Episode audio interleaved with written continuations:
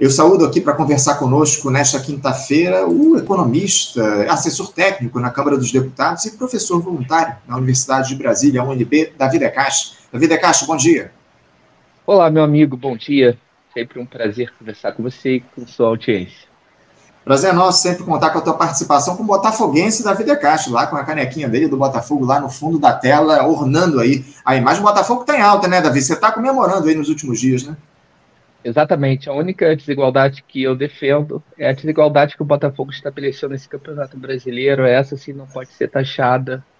Acho que é justo e meritocrático nesse caso.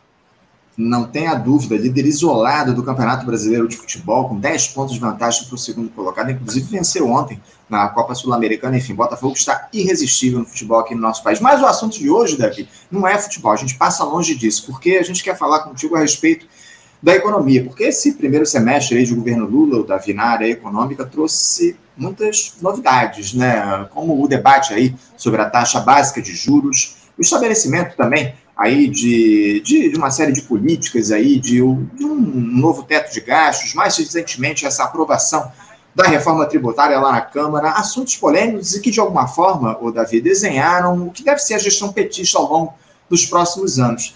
Nada muito diferente do que a gente teve até então, com os privilégios lá dos endinheirados mantidos, ainda que com pequenas e calculadas concessões. O seu balanço aí para essa primeira metade de 2023 do governo Lula, Davi, traz mais esperanças ou mais preocupações? Sinceramente, muitas preocupações, Anderson.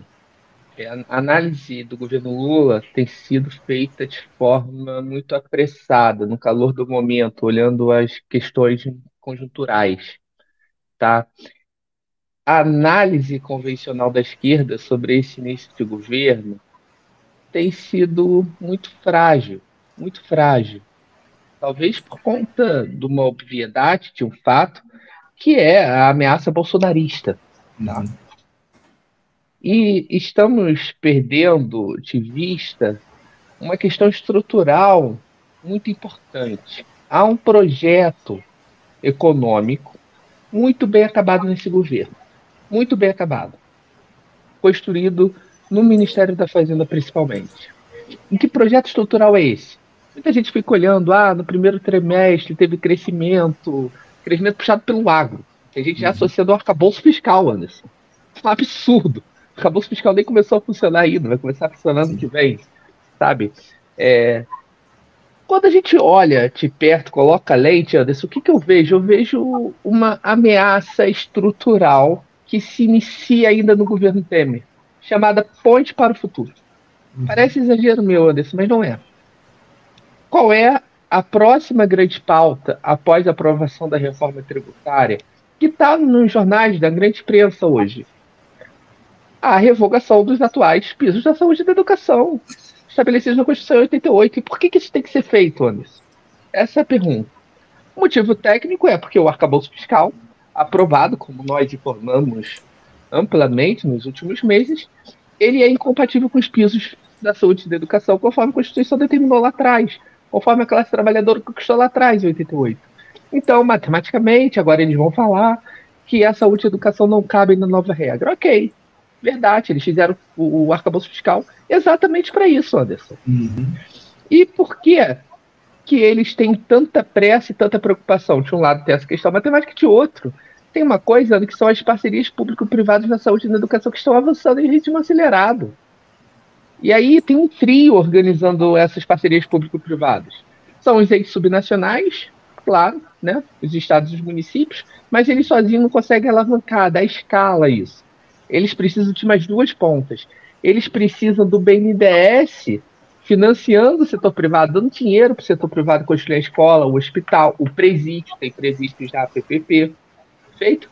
E eles precisam que a União seja a garantidora, a fiadora desse processo para o caso do município ou do Estado não conseguir cumprir com a sua obrigação. Uhum.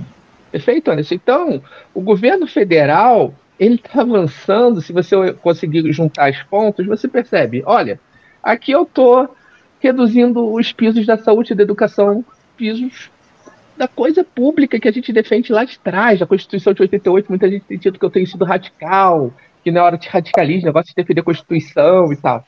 Eu acho que sim, se isso for radicalismo, tem que ser radical mesmo nesse sentido. E o outro vai avançando na mercantilização dessas áreas.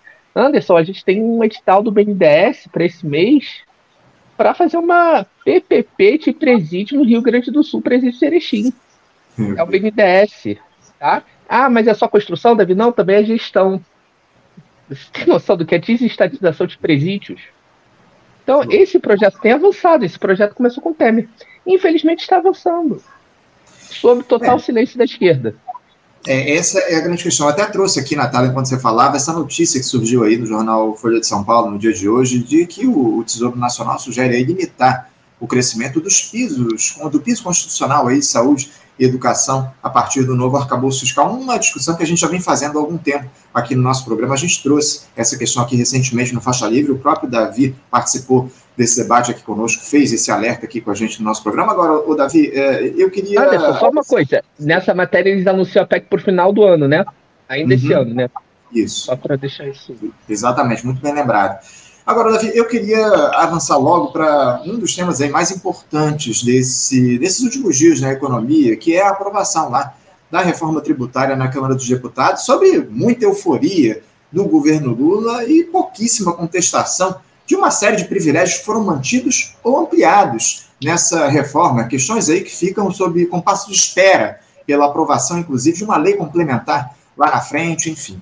Um texto que versa apenas sobre mudanças nos impostos sobre consumo, que nós tratamos já, inclusive, aqui contigo no programa, num debate que a gente fez, mas eu queria a tua opinião, Davi, para a versão da proposta que foi aprovada na Câmara dos Deputados no fim da última semana. Você, como assessor técnico, acompanhou bem de perto essas discussões aí na Câmara. O que você achou do texto que foi aprovado e que foi enviado ao Senado Federal com algumas pequenas, mas importantes mudanças de última hora, Davi? Perfeito, Anderson. Eu acho que essa reforma, estruturalmente, ela é positiva, tá? Ela tem um aspecto muito interessante no sentido da, do combate à guerra fiscal, por um lado, e às desigualdades regionais, as distribuições de receitas de outro. Perfeito? Por quê? Porque hoje a nossa tributação é um, é um mix de tributação na origem e no destino um é, privilégio do princípio da origem. O que isso significa? Que a tributação ela fica muito concentrada no local onde se produz, onde tem os empreendimentos econômicos, onde se faz a guerra fiscal. Uhum. E aí, quando a gente vai ver, o município de São Gonçalo, aí no Rio, Anderson, ele tem, por exemplo, uma receita per capita por pessoa 36 vezes menor que presidente Kennedy no Espírito Santo. Olha a disparidade. Por quê? Porque a gente tributa onde se produz e não onde as pessoas consomem. Só, só para registrar, pessoas... Davi, antes, antes de, até desculpa te interromper, o, o, município de São Gonçalo é um dos municípios de maior densidade demográfica do país. Né? Se eu não estou enganado, é o segundo é, município do país que tem a maior densidade demográfica. Mas, perdão, pode continuar. Não, perfeito, exatamente isso. É, esse é o ponto. Então, a, nós temos essa anomalia na nossa estrutura tributária de privilegiar o local da origem, o que acentua a desigualdade. Perfeito? Então, um município muito rico em petróleo, ele tem uma cota parte do ICMS explosiva e totalmente descolada das necessidades de serviço público daquele local. Né? Nós temos exemplos disso no Rio. Tá? E o que, que acontece agora? Agora, a tributação ela vai ser exclusivamente no destino. Por que no destino? Tributos, como consumo ser tributado no destino, que muda, Davi? Um, você está tributando onde as pessoas consomem. Logo, onde as pessoas vivem e onde usam serviços públicos. Portanto, isso é, tem um aspecto progressivo em termos de redução das desigualdades regionais. Perfeito, Anderson? Uhum. É uma transição muito longa nesse para esse movimento, 50 anos. Ok mas é um avanço. E a guerra fiscal também, quando você tributa no destino, ela perde o sentido, ela deixa de existir.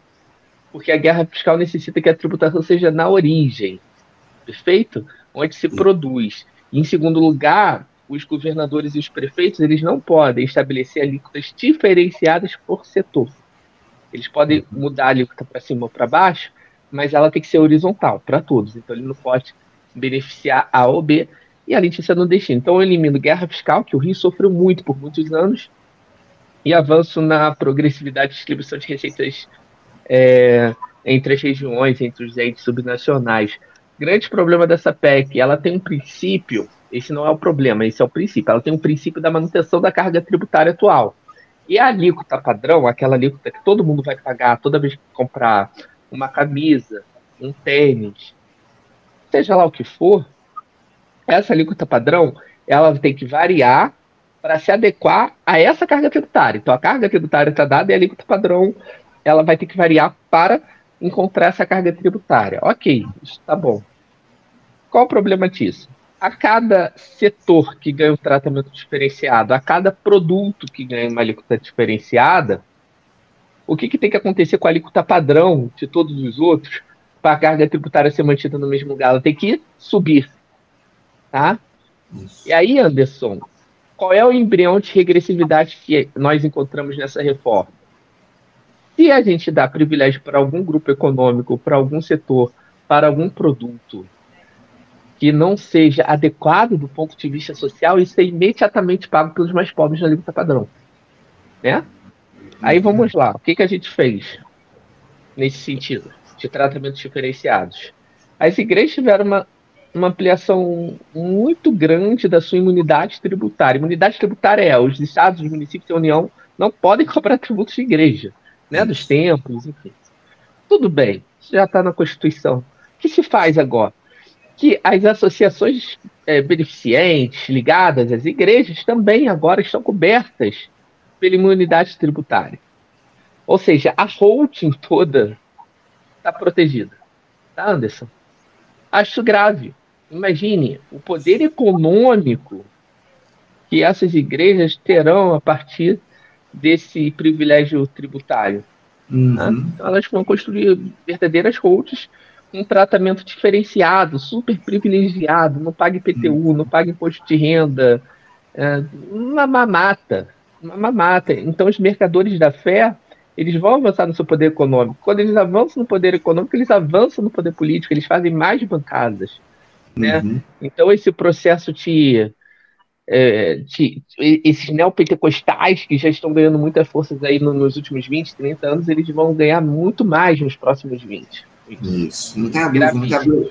O, o Davi, eu, eu até desculpa de interromper, porque eu, nesse sentido você começou a citar aí alguns termos da reforma. Eu trouxe aqui alguns pontos, porque essa semana eu já falei sobre esse tema da reforma tributária com a, desculpa, a professora Leda Paulani aqui no Faixa Livre, e eu trouxe para ela alguns termos aí que foram questionados por parlamentares da esquerda que votaram em abstenção lá em relação à reforma tributária na Câmara, o deputado Glauber Braga, a Fernanda Melchione e também a Samia Bonfim. É, eles destacaram alguns trechos que eu trouxe para você analisar aqui, temas foram aprovados lá e criticados por esses parlamentares. Uh, vamos lá. Uh, com a reforma, a tributação, evidentemente, sai da origem, onde os insumos são produzidos e indo para o destino, como você já citou aqui no nosso programa, onde eles são comercializados. O problema é que isso só deve ser implementado lá em 2050. Essa é uma questão.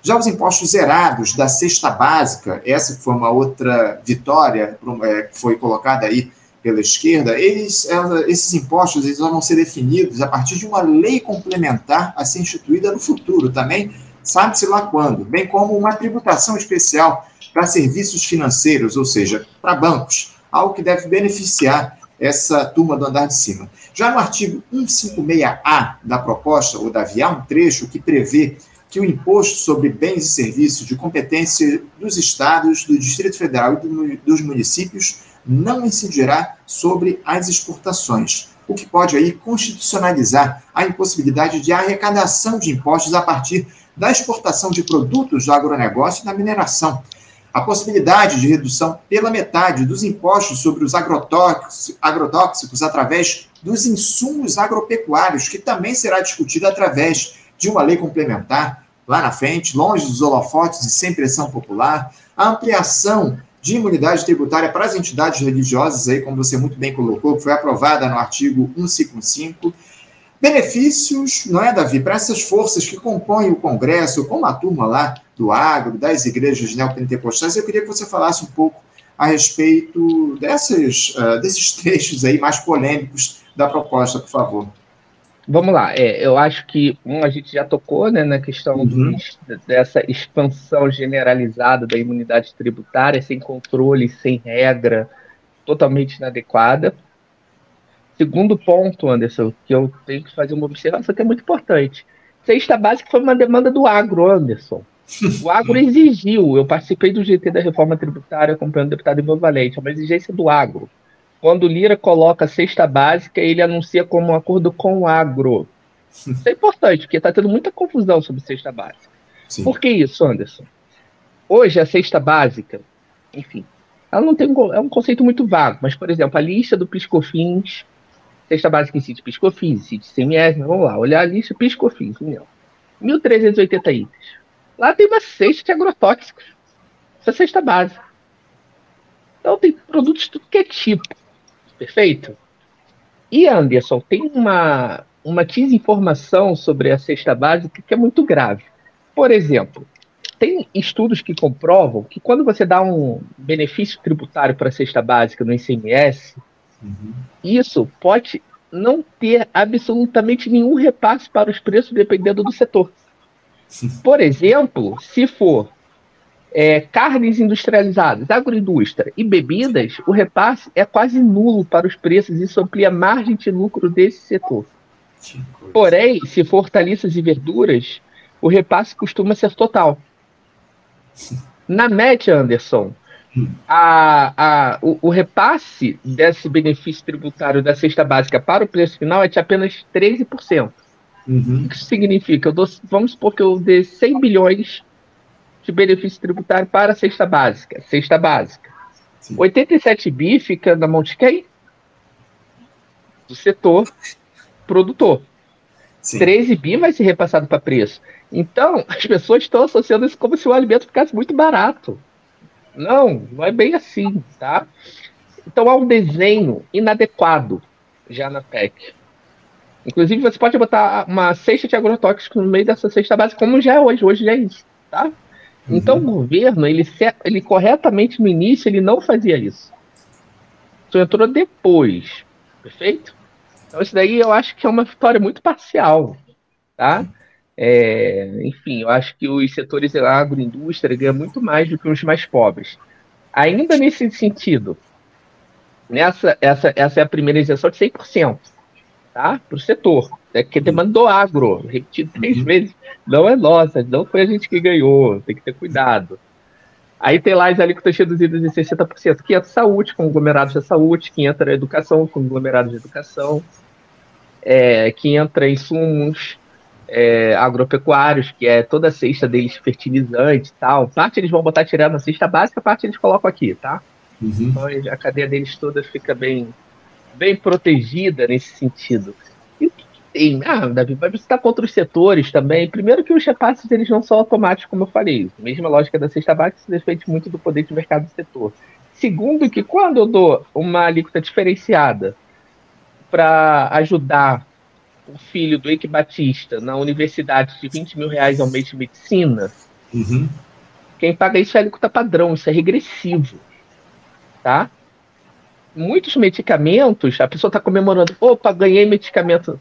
Tem que ter cuidado que muitos medicamentos não tem repasse. E aí é dinheiro para Bayer. Ah, mas higiene pessoal, da higiene pessoal é interessante. Talvez, né? Talvez a Unilever é, para ela seja muito interessante também. Uhum. Perfeito. Então a gente tem que ter muito cuidado. Isso são pautas de setores, a briga foi setorial aí. Tá? E a gente está considerando que é preço na gôndola do mercado. Uhum. Tá? O mercado ele não estava preocupado de aumentar o preço para você, Anderson. Ele estava preocupado as redes te reduzirem a margem deles. E eles não conseguirem repassar esse custo novo para você. Perfeito? Esse é o grande debate. A cesta básica ela camuflou um grande debate que tem a ver com quem vai pagar a conta, porque essa uhum. reforma com o princípio da manutenção da carga, alguém tem que pagar essa conta e vai ser a alíquota padrão do povo. Tá? Aí, aí vamos lá. A questão das exportações, das, da cadeia de exportação. Né? Lei Cantinho, 1996, ela já vai implementar isso no Brasil. Né? Uhum. A isenção de toda a cadeia produtiva do agronegócio, tá? Produtos uhum. é, primários, semi-elaborados, uma farra, né, Anderson? E isso causou danos muito severos aos estados produtores. Pará, Minas Gerais, Rio de Janeiro. Isso daí, Anderson, é dinheiro. É sempre com a desculpa, né? Não, isso é para o povo, para gerar emprego, para melhorar a balança de pagamentos do país. Isso é dinheiro para mineradora, para Vale, né? Pelo amor de Deus. Em 2003, o governo já tinha subido isso para a Constituição. A lei que já. E agora a gente constitucionaliza isso para a nova forma de se tributar no Brasil, o IBS e a contribuição é, sobre bens e serviços. Então há uma constitucionalização dessa lógica que iniciada em 96 para o novo sistema tributário, protegendo toda a cadeia do agronegócio. Exatamente. E nem compensação vai ter, tá, Anderson? Uhum. Na LinkedIn tinha um debate da compensação e etc. Agora nem isso. Então aí eu pergunto, é, o agronegócio, coitado, está sofrendo muito nesse país, está sendo muito tributado, ele precisa desse tipo de incentivo para sua exportação. Será, Anderson? É uma dúvida, né? Porque talvez eles estejam precisando muito desses recursos para sobreviverem. É, é, inclusive, Anderson, muita gente vai falar assim: ah, Davi, mas todos os países, muitos países do mundo fazem isso, então a gente colocaria eles em uma concorrência desleal. Gente, no Brasil a gente não tributa nem a cadeia, tá? Então, tudo que eles compram, só para o pessoal entender o que, que é isso, não tributa a cadeia. Tudo que eles compram para produzir, quando eles compram agrotóxico, vamos lá, eles pagam 100 reais no agrotóxico e 30 reais de imposto no agrotóxico. Perfeito? Imposto isso. indireto que vem embutido no preço. O que, que eles fazem? Eles pegam 30 reais de crédito tributário. E aí esse crédito tributário ele desconta na hora que ele tem que pagar o tributo. Então ele está tomando crédito em tudo que ele compra. Ele não Sim. paga tributo em toda a sua cadeia. Perfeito, Anderson? Sim. Porque ele exporta. Então ele não vai pagar tributo. Quando a gente pensa nisso, a gente fala, ah, mas tem imposto de exportação, Davi. É nesse que a gente tem que tributar. Não paga também. E o imposto de exportação é decreto do governo federal, tá, Anderson? É só decreto, não manda para o Congresso, não. Você ajusta ali com o seu decreto. Lição política, então, né? É. Isso que é verdadeirização, que isso chega no bolso. A cesta básica não é muito bem isenção, não, entendeu? Então tem que ter cuidado com esse papo de cesta básica aí também. Então tem elementos de regressividade aí nessa, nessa proposta que pode se manifestar ou não a depender da lei complementar. Uhum. Tá? Então nós temos que construir correlação de forças na lei complementar para que a cesta básica não seja uma cesta da agroindústria com produtos Isso. ultraprocessados que causam danos severos à saúde. As pessoas não têm noção dos hum. danos que, ele, que, que essa agroindústria ela, ela gera para o conjunto da sociedade e top tudo de veneno, entendeu? É, isso com incentivo tributário é um absurdo. Esses produtos deve, com cheio de agrotóxicos eles deveriam estar pagando o chamado imposto seletivo. E aí uhum. eu tenho mais uma denúncia para fazer que quase ninguém tem falado. Sim. É uma denúncia seríssima que, que eles fizeram, Anderson? Você deve ter ouvido falar do tal imposto seletivo. E o que é esse imposto seletivo? Esse imposto seletivo, eles falam que é para taxar produtos que causem dano à saúde ou ao meio ambiente, perfeito?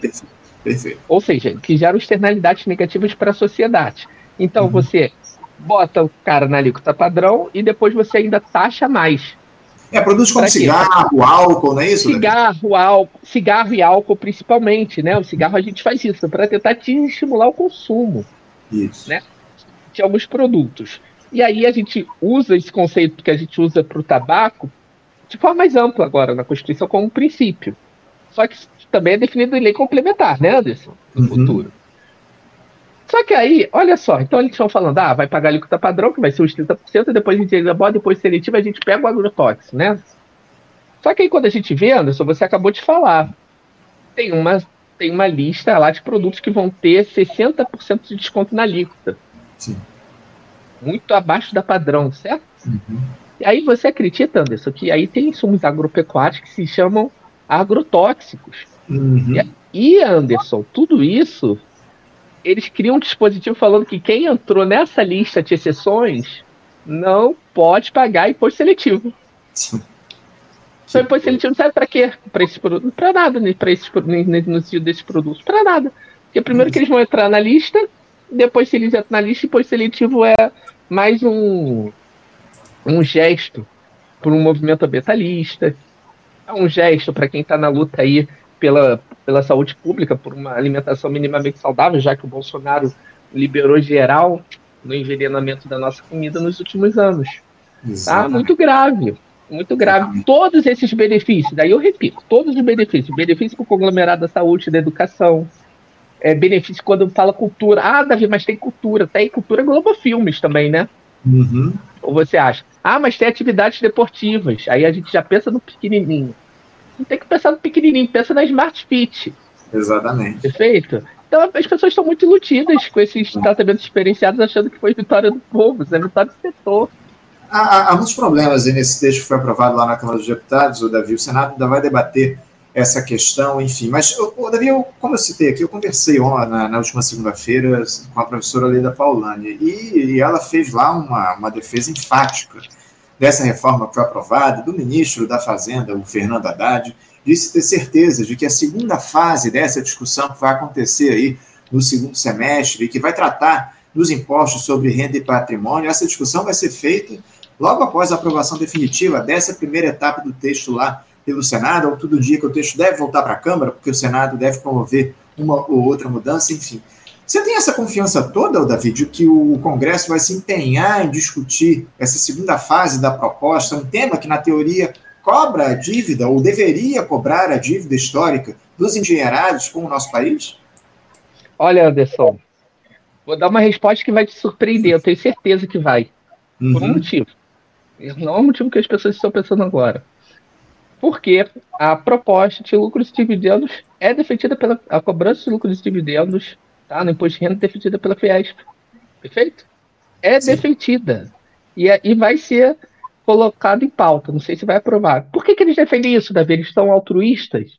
Eles têm preocupações sociais hoje em dia, Davi? Eles mudaram? Não. Porque qual é a ideia deles? Eles taxam lucros e dividendos. O que, que são os lucros e dividendos? Só para né, contextualizar aqui para o ouvinte, Anderson. É uhum. aquela a, a, parcela do lucro que a empresa distribui para o acionista. Então vamos lá, o, o filho do Joesley Batista, ele tem ações da, da JBS. Então ele recebe dividendos, né? Todo mês ali, porque ele teve a meritocracia, né? De nascer filho do Joesley Batista e ter ações da empresa. Então ele recebe os milhões dele. É uma forma de ser é um salário, né? De, de rico que uhum. tem ação. Só que, como ele tem muita meritocracia no Brasil desde 95, ele não paga um real de imposto de renda. Tá? É, você, a gente, todo mundo aqui tem que pagar alíquotas que chegam a 27,5% no nosso imposto de renda, mas essa gente que tem meritocracia, não. É, isso é uma aberração em termos globais, tá? Só Brasil e Estônia não cobra imposto de renda nesse tipo de distribuição. Exato. O que, que eles afirmam? Eles afirmam o seguinte: que no Brasil, o grande problema é que a empresa ela paga 34% de IRPJ, contribuição social sobre o lucro líquido, e depois ela distribui lucros e dividendos a zero. E na OCDE, eles cobram tributos mais baixos na empresa, algo como de 20% a 25%, e na hora de distribuir cobram mais 20%, cobram 20% ou 25%. Exato. Então, o que, que eles dizem que temos que fazer? Vamos tributar os lucros e dividendos, uma alíquota talvez de 20%, ok? Aí a gente levanta, levanta 50, 60 bilhões, e a gente desonera no mesmo montante. O IRPJ, contribuição social sobre o lucro líquido, e também desonera a folha isso. salário. Então, é um jogo de soma zero para eles. Uhum. É do bolso direito para o bolso esquerdo. E para eles é até melhor, porque o lucro de dividendos ele, ele, ele, ele fica disperso. Uhum. Tá? E, e, essas, e essas desonerações elas ficam concentradas no setor. Sim. Por isso que eles defendem, por isso que eles vão mandar no segundo semestre. É por isso. Ah, não é um enfrentamento, não, não, esqueçam isso. É por isso. Aí vocês podem anotar. Tanto é que quando o pessoal fez uma proposta aqui, que foi uma vitória. Uma vitória uhum. muito parcial ainda. O pessoal inseriu um texto ali, junto com o apoio de outros partidos, outros parlamentares, como o Lindbergh também, o deputado Ivan Valente teve protagonismo, né? Uh, o pessoal ele, ele, faz a seguinte proposta: olha, é, tem uma, esse princípio da manutenção da carga tributária. Só uhum. que isso seria ruim no seguinte aspecto: nós vamos congelar uma carga tributária que é muito elevada nos bens e serviços que a população consome, que é uma tributação regressiva, porque cobra é, nessa xícara é, para o Eike Batista, para mim, para um trabalhador desempregado, o mesmo valor. Então é uhum. é muito regressivo. E a carga tributária regressiva indireta no Brasil é muito alta em comparação com a CDE. Nós temos que reduzi-la. E para reduzi-la, nós temos que aumentar a taxação de lucros e ganhos do capital, a taxação de patrimônio, renda, etc. Né? Então tem que ter um princípio que faça uma espécie de, de vasos transmissores. Tem que ter uma, uma correia de transmissão dessas duas coisas. Então, se eu taxo lucros e dividendos, eu quero baixar IBS e não baixar o tributo da pessoa jurídica. Perfeito? Ou, ou pelo menos dividir essa coisa. E aí a gente coloca lá o seguinte: olha, o que for taxado na renda, tá? daqui a 180 dias o governo, depois que promulgar, terá que mandar uma proposta. Isso vai ser revertido para reduzir na mesma proporção a alíquota padrão do novo tributo. Veja, uhum. criamos uma corrente de transmissão jogando para a população essa luta de classe, né? Porque aí a Isso. população tem um motivo a mais para taxar os mais ricos. O que, que eles botam no mesmo trecho? Então, você vai taxar lucros e dividendos para reduzir IBS ou desonerar a folha. Uhum. E por que, que eles botaram ou desonerar a folha? Eu já sabia que eles iam botar quando a gente fez essa proposta. Por que, que eu sabia? Porque eu sabia exatamente que eles queriam mandar lucros e dividendos para desonerar a folha. Claro. Tava, tava combinado o jogo. Só que vai ser tudo para desonerar a folha, Anderson. Esse é o pior, sabe por quê? Porque o IBS, essa PEC, ela tem um aspecto que, que, as pessoas não estão prestando atenção. Essa PEC não passa agora. Essa PEC Sim. é um primeiro passo. A, a, Constituição, ela delegou a competência para os entes criarem o IBS agora. Tá? Uhum. Ela cria competências. Então a União vai criar a CBS, na verdade, os estados e municípios, o chamado IBS. Isso legislação complementar futura, daqui para frente. Vai ficar pronto em 25, 2025. Lucros e dividendos se taxar, vai ser esse ano já, 2024. Isso. Ou seja, eu consegui um recurso já para 2024, né? Só que não tem IBS ainda funcionando no Brasil. IBS funciona em 27, não é isso? Exato. O que, que eu vou abater? IBS ou o que tem. Folha. Exatamente. Lucro da empresa. Então isso vem. Lógico, isso vem, tenho certeza, pode anotar que vem. Eu não tenho dúvida, não, isso é verdade. Isso, não. O fato, Davi, é que essa turma não joga para perder, a gente sabe muito bem disso, né? Nunca foi, nunca foi assim. Essa uhum. turma nunca jogou para perder. Esse é o detalhe que está colocado. Eu também queria mudar um pouquinho de assunto, Davi. Eu tenho Olha, posso só falar uma coisa que eu esqueci que é importantíssima isso daí. Ontem ah, eu fiz uma. Eu fiz uma apresentação ontem uhum. é, sobre esse debate, né? Tava um, um debate no IRI, estava o professor Beluso, o secretário de Política Econômica, e eu alertei sobre isso, que eu acho que isso é muito uhum. importante. Sistema financeiro, ele tem não tem como a gente tributar o sistema financeiro nessa lógica do, do IBS e do CBS, né, que incide sobre, sobre consumo de bens e serviços. Então, na, de fato, tem que se criar um sistema diferenciado para eles. Por exemplo, uhum. o PIS e COFINS, que vai acabar, incide na receita bruta deles, dos bancos. Tá? Então, é, é, é muito mais complexo tributá-los. Os bancos, eles perderam uma ação agora, no último mês, ou, da, ou há dois meses, em junho, talvez, uhum. no Supremo Tribunal Federal, uma ação que em cinco anos vai gerar para a União algo em torno de 115 bilhões de reais. Isso porque eles questionavam o pagamento de piscofins incidentes sobre as receitas dele. É muito dinheiro, André, 115 bilhões de reais em cinco anos. É mais ou uhum. menos. E aí, o que, que acontece? Isso no sistema velho, né? Então agora é pacífico, eles têm que pagar isso. Só que esse sistema acabou e foi criado um novo. Eles se livraram desse problema. Eles vão ter que pagar o retroativo, os 115 bilhões, mas a partir do momento que a, a chamada CBS passar a funcionar no Brasil, eles não entram. Eles estão fora. Eles estão isentos, até que você crie um sistema diferenciado para eles. Ah, Davi, mas talvez esse sistema diferenciado mantenha a carga tributária do sistema financeiro. Essa foi uma demanda não só do pessoal, mas também do deputado Mauro Benevides no grupo de trabalho. Então, uhum. o relator, inclusive, leva essa consideração para o parecer dele em um primeiro momento. Uma demanda do deputado Mauro Benevides e do Ivan Valente, que era a seguinte: então vocês estão falando que vão manter a carga tributária dos bancos, que vocês não vão fazer essa sacanagem, né?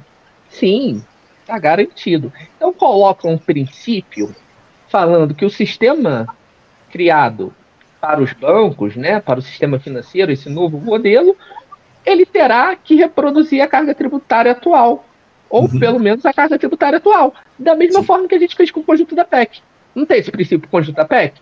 Vamos fazer esse princípio para o conjunto do sistema financeiro.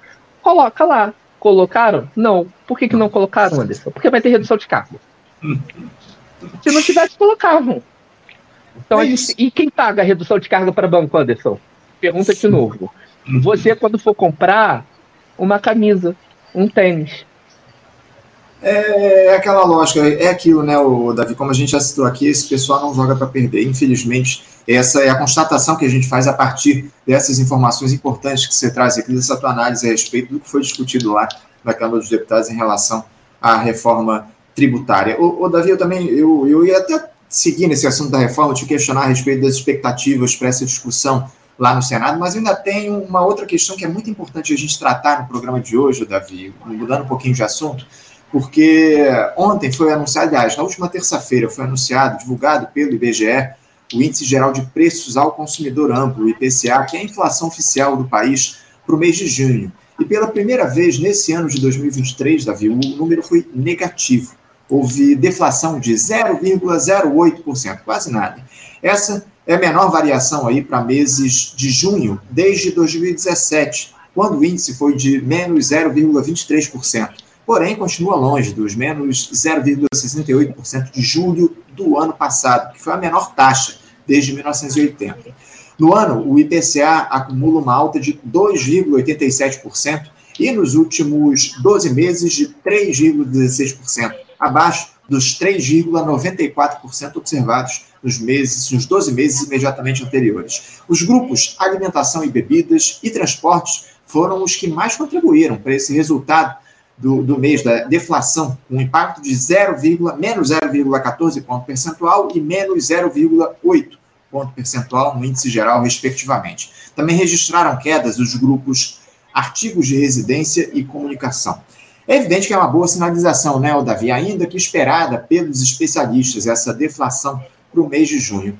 Até que ponto, Davi, essa queda aí na inflação em junho te anima? Você vê isso aí numa trajetória sustentável ao longo dos próximos meses? E você acha que isso, de alguma forma, sinaliza esse dado do IPCA para que o Banco Central reduza finalmente a taxa básica de juros nessa reunião que vai acontecer aí no início do mês de agosto, Davi? Então, Aderson, essa pergunta é muito boa, porque ela leva a uma questão que eu falei lá no início do programa, né? É, os analistas, eles têm um, um, como uma mania já de olhar sempre o curtíssimo, curtíssimo, curtíssimo uhum. prazo. Então ele pega um dado bom e fala assim, pô, isso daqui vai ser os próximos quatro anos. Aí pega um dado horrível, não, acabou o mundo, sabe? Então, a gente tem que ter cuidado com esses dados conjunturais. Então o país cresce em janeiro, já cresceu. Nossa, o Lula chegou e já mudou tudo. Cresceu em janeiro. Pô, pelo amor de Deus, super safra do agro. O governo tá andando, viu? A confiança que o arcabouço fiscal Deus deu fez chover mais, inclusive é, quando a gente olha a inflação, eu acho, aí a gente tem que pensar no, no, seguinte aspecto. Inflação, geralmente, ela decorre de pressões de custo, tá? Tem duas pressões de custos importantes para a gente olhar de forma estrutural, para a gente ver para onde ela vai. Câmbio, combustíveis. Duas coisas bem importantes. Tem outras, tá? Câmbio e combustível. Câmbio e combustível, inclusive, no Brasil se retroalimenta, porque a Petrobras ainda segue a paridade de preços internacional. Perfeito? Nunca parou de seguir. Nunca. A gente segura um pouco mais, segura um pouco menos, mas vai seguindo. Tá? Uhum. Tem defasagens para perseguir essa paridade. Quando a gente olha isso, há uma tendência de fato de desaceleração no, no crescimento do preço de, do, do, petróleo, do barril do petróleo internacional. E isso ajuda, sim, a controlar o preço de combustíveis no Brasil, que são ligados diretamente ao preço internacional. Ah, isso daí tem que ser dito também. A taxa de juros no Brasil tem um diferencial muito alto para o resto do mundo. Uhum. Isso atrai capital, um capital especulativo, inclusive. Quando você atrai muito capital, você tem uma tendência de valorizar a taxa de câmbio. Uhum. Tá? Quando você valoriza a taxa de câmbio, quando o real fica mais forte, entre aspas, frente ao dólar, o que, que acontece? É, você tem uma redução do preço das coisas que são importadas, Uhum. Uma redução do preço das coisas que contêm coisas importadas, ou seja, o pãozinho que faz na padaria do seu bairro, mas com farinha de trigo que é importado tende a ficar mais barato. E mesmo se não for importado e nem e, e, não tiver coisas importadas dentro do produto, ele pode ficar mais barato se ele concorre com algum produto importado. Isso. perfeito? Uhum. Nesse sentido, Anderson, o que está acontecendo? Há um viés, sim, com moderação na, na, na inflação. Uhum. Há um viés. O que isso quer dizer para o povo? Muito pouco. em que aspecto? O que, que importa para o povo, Anderson? Que a taxa de crescimento dos salários esteja acima na taxa de crescimento do que as pessoas compram com esse salário. Claro. É isso que importa para você, não é? Uhum, você tem que. Seu salário tem que ir crescendo mais do que o, os preços. Então, se a inflação está em 5, o seu salário está crescendo 7, Anderson, isso é melhor ou pior do que uma inflação de 3? Depende. Se a inflação de 3, quanto que o seu salário está crescendo? 2? Prefiro de 5, meu salário crescendo 7, que eu tenho ganho real. É então é esse. Perfeito. Então é isso que a gente tem que olhar daqui para frente. Uhum. Não é só para onde vai a inflação. É para é onde vai a taxa de crescimento dos salários na economia. E, com, e o que, que, determina a taxa de crescimento dos salários na economia? O poder de barganha da classe trabalhadora. Uhum. Uma economia com desemprego estruturalmente elevado, ela tem uma taxa de crescimento dos salários baixa. Sim. Não, e, e é um então, detalhe, é né, ponto. Eu, eu, queria até trazer uma outra informação, porque eh, a gente vem até abordando isso muito aqui no programa. O consumo das famílias aqui no país ele vem se reduzindo a cada trimestre aqui. Esse é um dado importante que precisa também ser colocado nessa conta, né, Davi? Exato, Anderson. É, é, olha só, uma coisa importante. Quando você olha serviços, serviços, quando a gente olha, a gente está falando de muita gente formal que vende uhum. serviço. Então, por exemplo, inflação de serviços é um grande problema? Depende, né? Depende, se você é o trabalhador da construção civil que oferece serviços, eu acho que quando o seu preço está subindo não é tão ruim para você, né? ou você é um mecânico, ou é, você tem um pequeno salão em casa, né? Uma coisa assim. Então, é, quando você olha a inflação, as pessoas geralmente olham de forma muito apressada. Inflação de 5 é ruim, inflação de 3 é bom. Sem olhar a estrutura do que você está falando. Então, nos governos do, do PT anteriores, nós tivemos uma taxa de inflação moderada e uma taxa de crescimento dos salários bem maior. E o que, que aconteceu com isso nesse processo? Você tem uma redistribuição aí, né? Você tem um efeito aí é, de transmissão de lucro para a renda do trabalho. Uhum. A taxa de lucro começa a cair a depender da produtividade do trabalho. Se a produtividade do trabalho não estiver crescendo para acomodar isso, você vai ter que a taxa de lucro o que gera uma reação do capital em 2014 ali para atacar o, o trabalhador, para gerar desemprego e reduzir salários. Então, uhum. sempre que eu falo inflação, eu tento olhar o que está acontecendo no resto da, da economia e tento olhar para frente. Quando eu olho para frente, eu falo, a gente vai manter uma taxa de desemprego relativamente alta nos próximos anos. Uhum. Ou seja, a nossa taxa de crescimento dos salários não será interessante como foi no governo Lula. Lula deu, já deu aumento do salário mínimo, é, eu nem lembro, foi 16% em 2006, salvo engano, entendeu? Então tinha essas taxas explosivas de aumento do salário real, salário mínimo, de farol. Isso tudo a gente não vai ter mais. É, lamentavelmente, esse ano passou um pouco de, de 1%, não chegou a 2% o aumento real da inflação que o Lula deu aí, foi de 1.302 para 1.320, né, lá no mês de maio, né, o 1.302 foi o que estava estabelecido lá pela lei orçamentária e 1.320 foi o que o Lula deu a partir de maio, 18 reais aí que não Anderson, chega. Oi. Anderson, tá, essa informação aí tá errada, Anderson. Hum. Desculpe te. Sim. Isso daí, é, isso daí virou quase que uma fake news que fizeram. Hum. Por quê? Então, Porque o 1320 foi aprovado pelo Congresso passado. E, é, foi, é naquela, tá. naquela fase final ali, no, no, no finalzinho do, do, ano, né? É, na verdade, é, isso daí já foi uma revisão feita pelo Congresso passado para ser pago em janeiro. Isso. O que isso. o governo, o que o governo fez, na verdade, foi não pagar em janeiro, ou é. seja, ele tirou o dinheiro da população em janeiro, fevereiro e março hum. e abril, quatro meses, ele tirou 18 reais da população. É, e aí, quando paga e vai, parece que ele deu um aumento de 1.300 para 1.320, entendeu? É então, eles fizeram de uma forma. Uhum. É, é, é, desculpa até te interromper, porque esse 1.320 foi negociado pelo governo Lula, né, pela TUM, pela equipe de transição ali no final de governo, no, no, no na, na, época em que estava se discutindo ali aquela, aqueles recursos a mais que o governo pediu, aquela articulação que foi feita ali para que o governo pudesse tocar a gestão logo nisso, ou seja, foi uma articulação do governo Lula, da equipe de transição, esse reajuste de 1.302 para 1.320, é isso que eu estou me referindo, né? E que você muito ah, não, bem estava previsto para entrar no mês de janeiro, mas só foi estabelecido lá no mês de maio, é, no Dia do Trabalhador, o Lula até fez um anúncio lá em São Paulo desse, desse reajuste, né? É, exato, é, foi aprovado pelo Congresso passado, uhum. enfim, obviamente isso vem num pacote maior, mas é o Congresso passado que aprova e aprova por decorrer do ano. Isso. E aí tinha gente no governo que via com maus olhos esse aumento, porque ia gerar um impacto ridículo na Previdência Social, era 5, 6 bilhões, isso é ridículo. Exato. Né?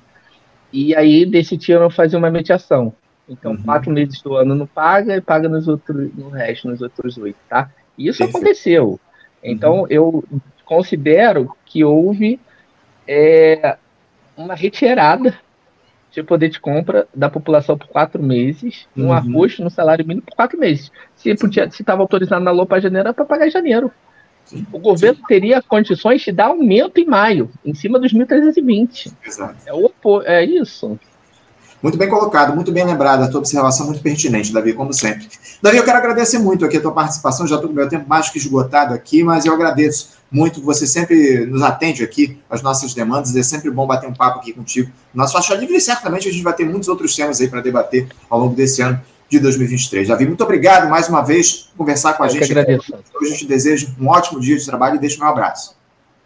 Eu que agradeço, Anderson. Foi um grande prazer conversar com você. E, Anderson, só te peço mais uma coisa. Sim. Sempre que tiver economia no seu programa, muito sobre essa PEC da saúde e da educação, porque a, a, população precisa saber disso. Sabe por quê? Porque esse negócio vai entrar uma bela tarde de quinta-feira, uma bela noite de quinta-feira, direto no plenário, pendurado em alguma PEC, e aí acabou, sabe? Então a gente não pode deixar é, esse risco aí, é, essa bola quicando e ninguém falando nada, parece que não é nada demais acabar com a saúde e educação. Isso é muito sério. Então, Isso. quanto mais vocês estiverem puxando esse debate aí, melhor aí. Obrigado aí pelo pelo trabalho militante também que vocês fazem. É, tenho muito orgulho de poder colaborar volta e meio com vocês. Um grande abraço, meu amigo. Obrigado, A gente não pode deixar e não vai deixar esse assunto morrer, essa discussão a respeito da, da, da saúde, dos mínimos para a saúde e educação sendo é, retirados aí da Constituição. Obrigado, Davi. Um abraço para você. Até a próxima. Grande abraço, Anderson. Conversamos aqui com o Davi Decache. Davi Decache, que é economista, uh, também assessor técnico lá na Câmara dos Deputados e professor voluntário na Universidade de Brasília, UNB, tratou com a gente aqui a respeito dos temas da economia, enfim, questões muito importantes aqui que a gente trouxe no nosso programa, que vai chegando ao fim, né, gente? Hoje no horário alternativo, agradeço muito a audiência de vocês aqui que firmemente estiveram acompanhando o Faixa Livre hoje, agora nesse início da tarde. Lembrando que amanhã, sexta-feira, dia dos nossos tradicionais debates, a gente volta ao nosso horário aqui, como de costume, às 8 da manhã, estaremos aqui ao vivo no nosso canal no YouTube, o Faixa Livre, fazendo discussões. Vamos falar amanhã, no nosso debate de sexta-feira, a respeito de como é que foi o trabalho legislativo nesse primeiro semestre. Né? Como vocês sabem bem, uh, os parlamentares entram em recesso a partir da próxima semana até o início do mês de agosto. Na verdade, os trabalhos lá na Câmara, no Senado, já estão uh, já quase não estão acontecendo. Algumas comissões ainda, estão discutindo temas aí, a, a CPMI lá do 8 de janeiro tá, ainda está trabalhando e está, mas em plenário não há qualquer tipo de discussão. Então, a, a, esse recesso começa oficialmente a partir da próxima segunda-feira. E amanhã, sexta-feira, o último dia, teoricamente, de trabalho legislativo, nesse primeiro semestre, a gente vai debater o que foi o legislativo, os temas que foram discutidos. Vamos falar muito sobre reforma tributária, vamos falar sobre arcabouço fiscal, vamos dialogar aqui com parlamentares, com analistas, enfim, um debate de altíssimo nível que eu já convido vocês acompanhem amanhã, a partir das 8 da manhã, no nosso Faixa Livre, voltando ao seu horário tradicional. Muito obrigado pela audiência de todos vocês. Desejo a todos um ótimo finalzinho de quinta-feira. Um abraço a todos e até amanhã. Você, ouvinte do Faixa Livre, pode ajudar a mantê-lo no ar. Faça sua contribuição diretamente na conta do Banco Itaú, agência 6157, conta corrente 99360, dígito 8. Esta conta encontra-se em nome do Sindicato dos Professores do Município do Rio de Janeiro e região, o Simpro Rio, uma das nossas entidades patrocinadoras, mas seus recursos são destinados exclusivamente para o financiamento do nosso programa. Você pode fazer sua doação de qualquer valor, utilizando também a nossa chave Pix, que é ouvinte@programafaixalivre.com.br. Sua contribuição é fundamental para a manutenção desta trincheira progressista no ar.